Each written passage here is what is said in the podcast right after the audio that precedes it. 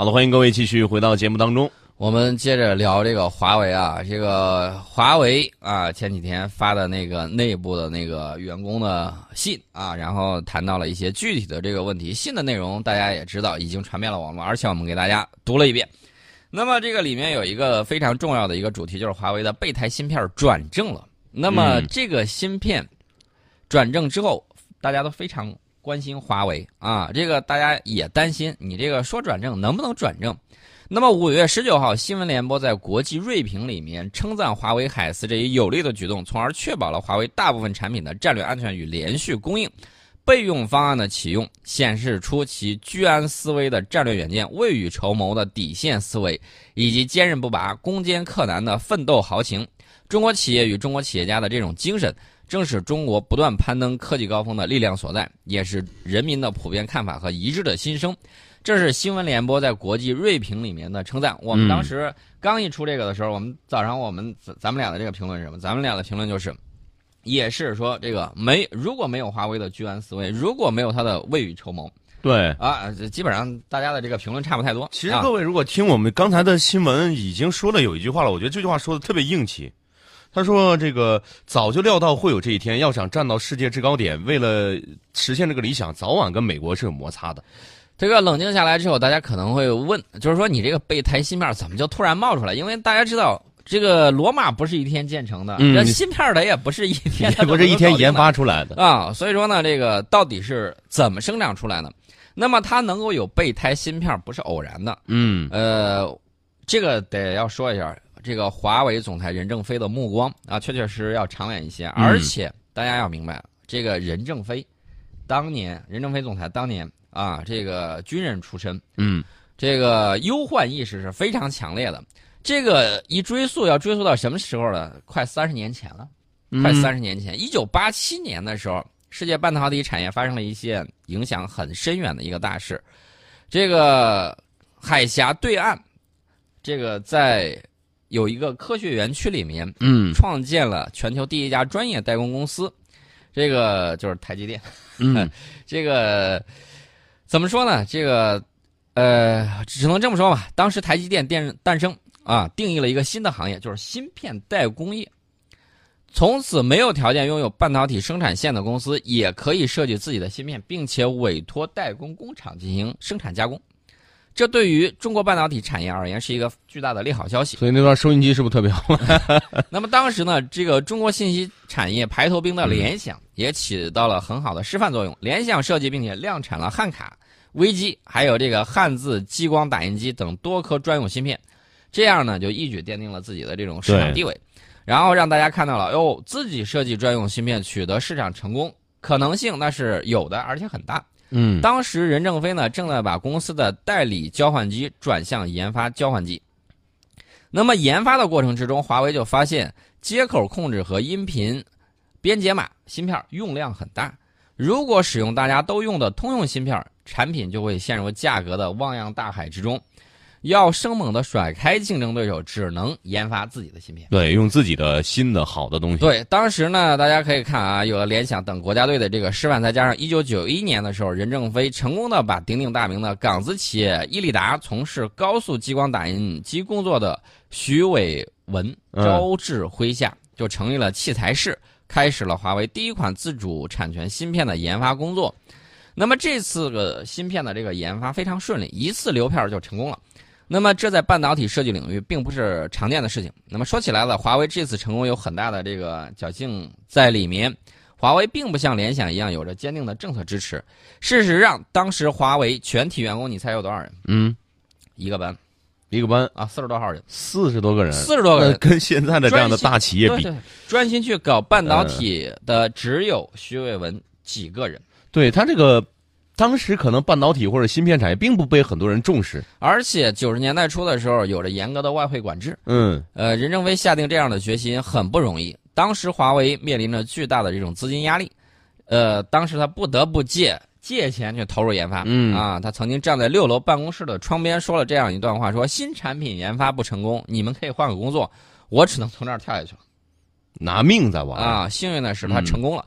那么这款芯片呢，就压低了成本，提高了性能，最重要的是它帮助华为在早期避免了价格战，实现了差异化的这种竞争。啊，这次成功呢，让华为尝到了甜头，从而开始自主创新的这种路程。嗯啊，接下来呢，包括这个实体交换芯片啊、多中继控制芯片啊、回波抵消芯片啊、数模混合芯片等等等等，终于到了二零零四年，海思半导体成立，这个华为呢开始涉足消费类电子芯片。那么，华为芯片的产能和种类迎来了大爆发的这种历程，也就是这个奠定了手机制造的这样的一个。对，所以说呢，这一家技术主导、布局比较深远的企业，这种理想和技术积累呢，为备胎芯片的出现提供了土壤。所以说，大家想做大事的有很多企业家，嗯，听众里面有，呃，你就要了解一下华为的这个战略啊。你挣快钱当然是会很快，对。如果你想做一番事业的话，必须要有深邃的目光，你要以及洞察市场的这种能力。从小着手，然后不断的要挑战各种各样的困难。其实说白了就是自力更生，对啊，这一点非常重要。那么，二零一二年的九月十号，任正非表示呢，华为需要做手机操作系统和芯片，这主要是出于战略的考虑。因为假如说这些垄断者不再对外合作的话，华为自己的操作系统也可以顶得上。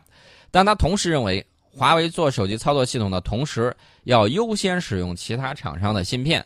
华为的芯片主要是在别人断粮的时候做备份用的，这点很明确。对，这点很明确。呃，这个也说明什么问题呢？嗯，华为当时的这个芯片和国外最先进的这个是有差距的，有差距的。那么任正非呢，他就明确的指出，华为现在做终端操作系统是出于战略的考虑。我指的是二零一二年的时候，嗯，如果他们突然断了我们的粮食，安卓系统不给我用了，Windows For 呃这个那个 Windows 微软的这个，他那个系统也不给我用了，嗯，我们是不是就傻了呢？同样的，我们在做高端芯片的时候，我并没有反对买美国的高端芯片。我认为要尽可能的用他们的高端芯片，好好的理解它。对啊，知己知彼。随后，华为投入了数万人的工时，以及至少十几亿美元啊，或者说数十亿美元进行备份计划的研究，这才有了今后将陆续呈现的备胎芯片和相应的这个软件啊。那么从今天的视角往回看的时候，事是好事。三十年前，但是备胎这俩字儿啊，三十年前，华为以及任正非任总的这个想法啊，非常非常的深邃啊。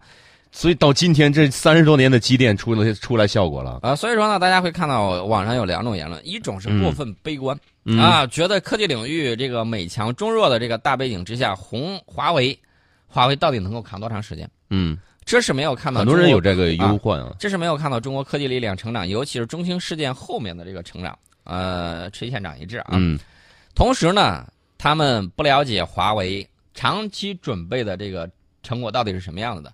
也忽略了华为和中国科技界可以在贸易战中啊边迎战边成长的这种可能，也就是说在战争中学习战争。对，这是一个非常经典的一个论断。打着打着你就打不过了，突然发现。但是还有一种声音，嗯，还有一种声音呢是过分乐观，过分乐观，嗯啊，认为既然有应对措施可以高枕无忧啊，千万不要有这种想法。这是没有看到这个华为的这个备胎芯片和国外竞品还有差距啊，不然你这个备胎芯片早就转正了。对不对？对，备胎扶正嘛。所以说呢，大家可以看啊，嗯，千万不要急躁，也不要没有信心。这当然还是希望以后我们就不再叫它备胎芯片，而是叫它主流芯片。短期大家可以看啊，一方面华为有一定的时间可以作为调整和缓解这个制裁，对吧？嗯、另外呢，我们也看到了美国政府今天新的一个消息啊，就是说这个延长九十天。嗯、呃，大家可能是说你闹着玩的，弄得市场一惊一乍的啊，这个。大家一定要明确，有很多东西啊，呃，大风起于清平之末。嗯，有的时候我们在这个环境里面看不到那么多危险，不是说没有，不是说这个世界上没有危险，而是有人把危险挡在外面。所以说呢，才能够让你这个歌照唱，舞照跳，火锅吃着，唱着歌，嗯、才会有这样的这个情况，努力去发展自己。所以这样的一个机遇和挑战之下，我觉得，呃，宋老师觉得这次。这个整个这个斗争结束之后，会会一个是会有一个什么样的结果？呃，这个斗争短时间之内还是不会结束的啊！这个大家可以看啊，美国有一些供应商啊，嗯、这个也很郁闷，为什么呢？这个华为这次想要彻底的这个离开这个地方，那那是很多人的这个就业的问题。那么这个某些华为的美国供应商呢，啊，来自华为的业务占了公司总营业额占比超过了五成。大家可以想象一下，如果硬生生的切断的话。那么这个这个嗯禁用啊，嗯其实对他们的影响也很大，是啊，属于这个怎么说呢？我个人认为可以用一个词儿来形容：自残啊，美国是在搞自残。那么被美国列入实体清单当天，有很多华为的美国供应商股票应声而跌，损失非常的大。你想想，这些人能不生气吗？对啊，啊当然生啊！气。所以说呢，这个包括华为的原光学元件供应商啊，新飞通重挫了百分之二十点六三，它不是百分之二点六三啊，二十啊，二十点六三，下降了五分之一。四年来最大单日跌幅啊！嗯这家公司有百分之四十的业绩与华为捆绑。另外有一家光学元件供应商啊，这个叫这个朗美通，大跌百分之十一点五四，不是百跌了百分之一点五四，十一点一点，这怎？啊！这个数字有点厉害啊。所以这些供应商大家也看到了，有很多网上有一些消息，包括啊，有很多人在这儿工作嘛，对不对？他就嗯提到这个加班加点，优先对华为供货，在今年没有实践之前，其他的业务我看到有一些欧洲业务都停下来啊。嗯然后原来需要这个半年才能批下来的东西，三天搞定，嗯批下来，然后加速的再去做。那么抢在下达禁止邮件和截止时间之前，尽可能的把自己生产的零配件供给华为。另外一方面呢，就是人家自己这这这波企业都是有能量的，在美国发动美国舆论，要求慎重考虑对华为的这个制裁，这是相关的这个情况啊。有时候制裁啊，真的是一招烂棋呀。这个我觉得老大和这个世界第二在打一些那个什么的时候，有一些国家就比较担心，嗯担心什么呢？担心你俩这会不会是做了个局，然后把我们都坑进去了？然后我们就看到了我觉得不太像我们看到了德国，啊。德国的这个领导人说要让欧洲建成统一战线，共同对抗美中俄。我不知道他想到了什么。这个我们不提倡对抗，我们提倡就是大家合作共赢啊。这个 我们提倡的就是想的有点多呀。共同建设人类命运共同体。所以我觉得这个可能德国的领导人就是他能把啊美中俄想到一块儿绑在一块儿，然后说我们是一个利益共同体吗？这个就不知道他怎么想了、啊。这个我们就太丰富了不用担心。另外那个谷歌啊，啊！现在有一些人他是这个样子的，谷歌响应制裁，他是这么样一个情况，就是说啊，好，我考虑一下啊，然后我这个行，你说什么我先应了声，然后这个消息传着传着就成了什么呢？三人成虎，就变成了、嗯成真的了。已经开始制裁了，对，没有那回事儿还没有到那一步了。嗯，这个被禁的，谷歌服务本来就不在境内使用，你你用谷歌地图吗？不用。啊，你用谷歌浏览器吗？不用，你也用不了，对不对？对。他经常一方面违反着禁令啊，嗯一方面他还要说啊，你不让他翻开。最开始你进来的时候，你不遵守中国法律啊，啊，我看地图。这儿不是法外之地，啊，我车上有本地图。这个地方不是你的殖民地，不是你的某些国家啊，嗯，不要那么想。呃，大家这两天看中央六套，每天晚上大家都看到了啊，这个几十年前我们拍那个电影，呃，大家也看到我们祖辈的这种精气神。对，啊，非常非常的给力啊！所以说呢，这个今天我们依然有这样的这种信息，呃，所以说呢，我们提到这些方面呢，就是想给大家讲这个，这嗯会是一个长期折腾的一个事儿啊。为什么说叫长期呢？其实我们早在二零一五年、二零一六年那几年的时候，我们就给大家分析预测过。我说，当时我们分析的是啊，这个长期来看会一直保持这个阶段，直到你登顶，直到你登顶。啊，直到登顶，在你没有登顶之前，人家凭啥把座位让给你？这个座儿很重要，人家不会把座儿让给你，不会把座儿让给你，他就一定会使用各种各样的这种手段打各种各样的牌。那么这个大家千万不要担心，在弱者面前，这些可能会是绊脚石，但是在强者面前，这是进阶的踏脚石。对，啊，你只有展现出你处理这些东西的能力的时候，这些困难的能力的时候，你才够能够有在这个解决问题的时候，你赢得了什么呢？赢得了这种解决问题的这种能力。对，一波一波大风来了，然后弱者被掀翻在地，强者乘势而上，飞起来了。所以呢，我们一定要保持自己的这种战略定力啊，既不骄也不躁，因为历史终将会证明谁才是历史匆匆的过客，谁才是历史真正的主人啊！嗯这是我们的一个态度，这是相关的这个情况啊。待会儿呢，我们给大家接着聊啊，这个波音公司。好了，欢迎各位继续回到节目当中。这个波音公司呢，在十八号发表声明，承认用来培训飞行员的七三七 MAX 飞行的这个模拟器软件存在缺陷，不得不进行修正。嗯这个声明说，波音已经对七三七 MAX 系列飞机这个飞行模拟器进行了修正啊，就是软件，而且呢，为设备操作员提供了额外信息，以确保模拟器在不同的飞行条件下都具有代表性。但是呢，波音并没有说明最早发现相关问题是在什么时候，也没有这个当时是否通知主管机关啊，这个都没有。但是呢，这是波音公司首次承认自己的这个波音737 MAX 相关软件设计存在缺陷。嗯，这个波音是这么样一个问题，然后我们就一转手买了空客三百架飞机，空客、三百架，空客特别开心呐、呃，乐开花了，那都。绝对的呀。